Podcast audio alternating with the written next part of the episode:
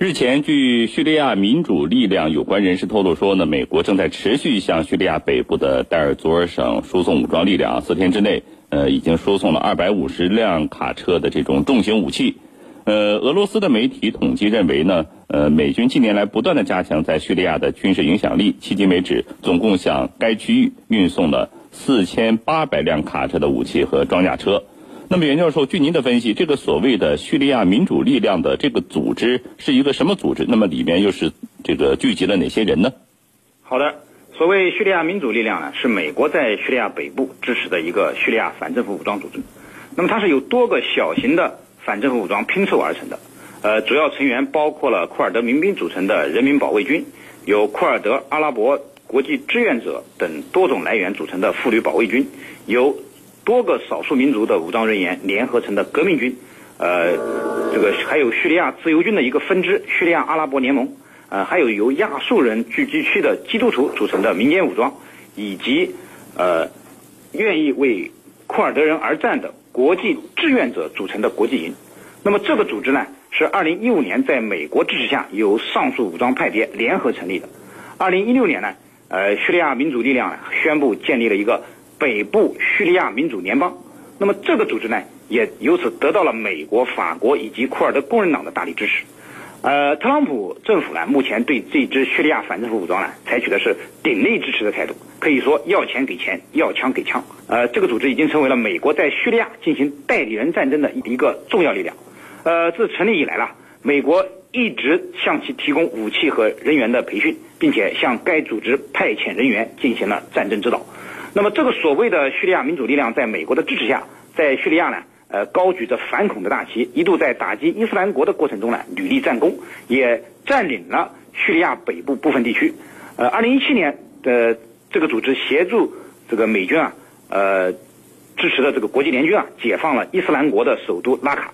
呃，不过这个组织啊，本身就是一个松散的联盟，是美国人把一干人等强扭在一起的。那么伊斯兰国兴盛之时呢？这个这些武装派别啊，因为共同的敌人和利益，还能够比较好的团结在一起，共同打击 IS。那么随着 IS 大势已去，呃，这个大家也就失去了共同的敌人，它的内部的矛盾和分裂就表现出来了。那么特别是自由军的分支和库尔德人之间的矛盾和利益纠葛，那么使这支反政府力量在攻占了拉卡之后，也开始由盛及衰，走下坡路了。啊，当然，这就给了叙利亚政府军分而治之的机会，在向北挺进解放代尔祖尔的过程中呢，也去拼命的挤压这一组织的势力范围，而一直致力于跨境打击库尔德人的土耳其人呢，对这支武装也不待见。那么其中，呃，以库尔德人为主的几支反政府武装也成了土耳其重点打击的对象。所以这支武装力量在最近一段日子，他的日子并不好过。那么这次呢，他的内部人士公开美国对其的大力支持，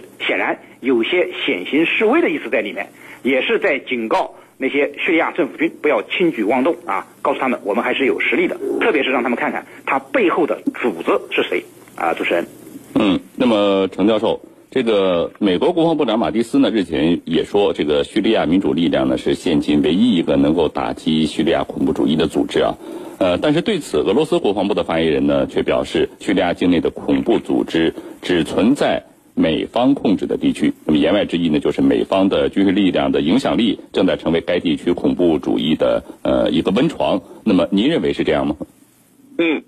那么我们要具体情况具体分析。其实，叙利亚民主力量它是在二零一五年十月份成立的，呃，它的军事力量呢，大约在五万多人。俄罗斯所说的。美国在支持极端势力、恐怖势力，我觉得是站得住脚的，因为在这些组织里头，他换了个马甲，以所谓的叙利亚民主力量来进行宣称，其实里头良莠不分，各种各样的势力和成分都存在着。那么这是一种情况，还有一种情况呢，就是美国对他们进行的支持，像这一次又提供了大量的武器装备，按照俄罗斯的说法呢。是总共提供了两百五十个辆卡车的重型武器，这些重型武器呢，还包括呃装甲车，这个悍马装甲车、皮卡，呃，这些武器虽然表面上是提供给叙利亚民主力量的，但是由于叙利亚民主力量里头的各种派别，有的与恐怖组织有着千丝万缕的联系，他们之间经常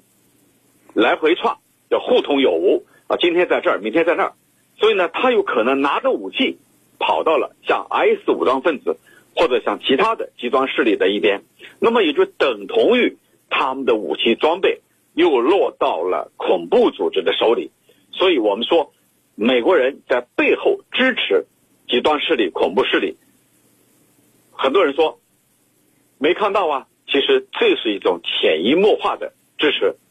那么美国人当然他否认的一干二净，没有，我是给叙利亚民主力量提供的支持。其实，正如我刚才所分析的，叙利亚民主里民主力量里头，它有十三支武装力量组成，这些武装力量有的本身就是极端势力，而有的呢跟。像 IS 这样的恐怖组织又有着千丝万缕的联系，所以等于美国在背后支持他们。那么大家要问了，美国为什么要支持他们？其实目的和美国的目的是一致的，就是这些极端势力也好，恐怖组织也好，它和美国的目标它是一致的，就是推翻巴沙尔政府，挤压俄罗斯在这一地区的生存空间，最好是把俄罗斯、伊朗这些势力。给挤压出去，最终呢推翻巴沙尔政府，来建立一个如同伊拉克一样的亲美国的政府。所以呢，美国的目的就在这儿，而极端势力、恐怖组织的目的也在于此。当然，是不是未来建一个亲西方的政府，那是以后的事情了。主持人，嗯，那么袁教授，这个此前呢，我们知道叙利亚政府军呢已经是收复了代尔祖尔，目前正在是重兵南压。呃，那么美国四天之内就向北部的代尔祖尔省输送了二百五十辆卡车的重型武器，他这个目的不是要在这个叙利亚的后院要挑起战火吗？好的，呃，在我看来呢，美国向戴尔祖尔输送大量的军火物资啊，其目的大概有以下几种可能：一呢是巩固其在叙利亚进行代理人战争的基地。那么当前美国在叙利亚政府军节节胜利的情况下，呃，他支持的反对派武装控制的地区啊，也在进一步的缩小。那么在这种情况下，美国又自然的打起了叙利亚民主力量这支反政府武装的主意，呃，给枪给弹，显然是要重新武装他们，让他们挡住叙利亚政府军的攻势，为美国保住在叙利亚北部这一块代理人战争的根据地。那么刚才陈教授也说了，美国才不管这个他这些武器给的是不是恐怖分子或者是极端势力，那么只要能够推翻巴沙尔政权，只要能够挡住叙利亚政府军的进攻，那么他就是愿意给的。那么第二呢，是进行军火补给，企图发动一场新的攻势，来扩大叙利亚反政府武装的控制区域。刚才您也提到了，俄罗斯媒体爆料，美国近年来已向该地区输送了四千八百辆卡车的武器和装甲车。这么多的武器装备，显然不完全是用来防卫的，所以也不排除美国企图借叙利亚政府军大军南向北部空虚之机，利用库尔德武装发动一场反击作战，来进一步扩大自己在叙利亚的。势力范围的可能性。那么，呃，外媒报道呢，这次美国主要的物资都是运给了叙利亚民主力量的中的这个库尔德人武装。那么第三呢，就是帮助库尔德武装抵抗这个增强抵抗土耳其人的能力。那么这其实呢，还是在巩固自己的叙利亚的根据地。那么美国和土耳其虽然是盟友，但是也矛盾重重。呃，其中之一呢，就是在对待库尔德武装的态度上。那么美国为了进行叙利亚的代理人战争，支持了。这个库尔德武装，而土耳其呢，一直视寻求独立的库尔德人为眼中钉、肉中刺。那么今年年初，土耳其发动了跨境打击库尔德工人党武装的呃人民阵线的一个橄榄枝行动，而叙利亚民主力量中的库尔德人武装呢，也加入了抵抗土耳其的行动。那么美国不便于直接支援库尔德工人党领导的人民阵线，呃，支援一下叙利亚民主力量中的库尔德人，呃，还是可以的。那么这实际上也增强了库尔德人抵抗土耳其的能力。那么既限制了不太听美国话的土耳其在叙利亚的呃势力范围的扩张，又增强了自己的代理人的力量，一举两得。总之啊，我觉得特朗普这个生意人出身的总统不会做这个不赚钱的买卖。那么他既然如此大方的向叙利亚民主力量这个投送这么多武器，就一定会从他们身上捞取更为丰厚的回报。呃，主持人。那么，程教授，据了解，美国支持的反恐联盟呢，从二零一四年一直在叙利亚和伊拉克进行着这种反恐的军事行动啊。那么，而这些在叙利亚的行动，呃，并没有获得叙利亚总统巴沙尔阿萨德这呃这个政权或者是联合国安理会的一个授权。那么，美国的这一举动是不是就是意味着对叙利亚的一种侵略呢？好的，那么它是否对叙利亚构成了侵略呢？我觉得有两点可以做出一个认定。第一个就是根据国际法和相关的国际规则准则，如果是当事国邀请了、请求了你进入这个国家，那么它不属于侵略，这是第一种情况。那么我们可以参照一下，你比如说俄罗斯、伊朗，都是受到叙利亚巴沙尔政府的请求的，而且是。大家要注意，是叙利亚合法的民选政府邀请的啊，这这跟反对派邀请是不一样的，它是合法的民选的政府。那么第二呢，就是得到联合国授权，就尽管当事国没有邀请，但是联合国授权由多国部队进入这一地区进行这个维持和平。那么美国没有受到联合国的授权，同时呢，也没有得到当事国的。合法政府的邀请，所以从这两点来对照，美国对叙利亚的这种军事行动，完全是侵略。我们大家都知道，一个国家的主权是至高无上的，但是美国等西方国家常常根本不把主权放在眼里，认为人权高于主权，啊，经常以人权为幌子，对一个国家实施侵略，甚至是颠覆。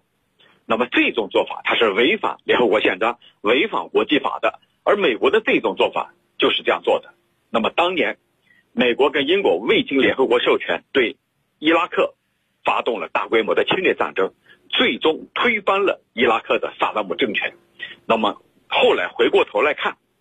根本就没有所谓的大规模杀伤性武器，这里所体现出的就是强权和霸道。